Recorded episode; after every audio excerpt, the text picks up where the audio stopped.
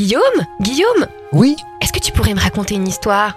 D'accord, mais pas n'importe quelle histoire. Je vais te raconter les animaux. Écoute, ferme les yeux. Imagine-toi danser sur cette musique, si entraînante, dans ce pays magique et magnifique, rempli d'émotions. Oh, regarde là-bas cet animal debout et longiligne. Mais c'est un suricate. Timon, dans le roi lion, est-il une mangouste ou un suricate? Es-tu vraiment prête à connaître la vérité sur cette question existentielle du roi lion? Oui? Eh bien, c'est un suricate et une mangouste. Et oui, le suricate fait partie de la famille des mangoustes. Où vit le suricate? On le trouve en Afrique du Sud, dans le désert. Il va creuser des terriers afin de s'y abriter la nuit, mais il vit essentiellement le jour. On l'appelle sentinelle du désert. Mais pourquoi l'appelle-t-on ainsi? On l'appelle comme ça car le suricate doit parfois creuser profondément pour chercher sa nourriture et ne peut être attentif à l'arrivée impromptue d'un prédateur qui euh, souvent euh, se présente par les airs. Du coup, tu ne le verras rarement seul. Il est souvent accompagné de deux ou trois membres du groupe qui servent de gardiens. Il se perche sur une petite éminence qui peut être un rocher, un tronc mort ou une termitière et se dresse sur leurs pattes arrière afin d'avoir une meilleure vision des alentours et ainsi repérer plus aisément l'arrivée d'éventuels prédateurs dont les plus dangereux sont les aigles. Vit-il toujours en groupe? Oui, il vit en groupes familiaux à proximité de leur terrier.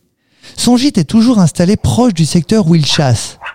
Lorsqu'il part à la recherche de nourriture, il reste à portée des cris des sentinelles. Y a-t-il une hiérarchie? Non, il n'y a pas de hiérarchie à proprement parler chez le suricate. C'est plutôt un système de communauté qui se base sur la répartition des tâches. Ainsi, chaque individu se voit attribuer une tâche.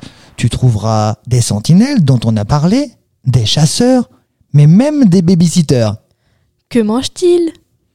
Le suricate est un insectivore. Il mange donc des insectes. Mais il aime aussi capturer des petits rongeurs et des reptiles ou chaparder des œufs. Il mange également des tubercules comme des racines de plantes. Il peut même manger des scorpions. Mais n'est-il pas empoisonné avec le dard du scorpion? Non, car la nature est bien faite et elle l'a doté d'une immunisation contre ce venin. S'il se fait piquer, ça va seulement l'irriter, mais pas plus. Il en a de la chance. Combien de petits peut avoir une femelle La maman va mettre bas, c'est-à-dire qu'elle va mettre au monde une portée allant de 2 à 5 petits après les avoir gardés dans son ventre pendant 11 semaines. Il faut savoir qu'ils naissent tous sourds et aveugles et sont élevés dans une chambre particulière du terrier. On dit qu'ils sont nidicoles. Au bout de deux semaines, ils essaient de partir à l'aventure, mais jamais sans leur babysitter.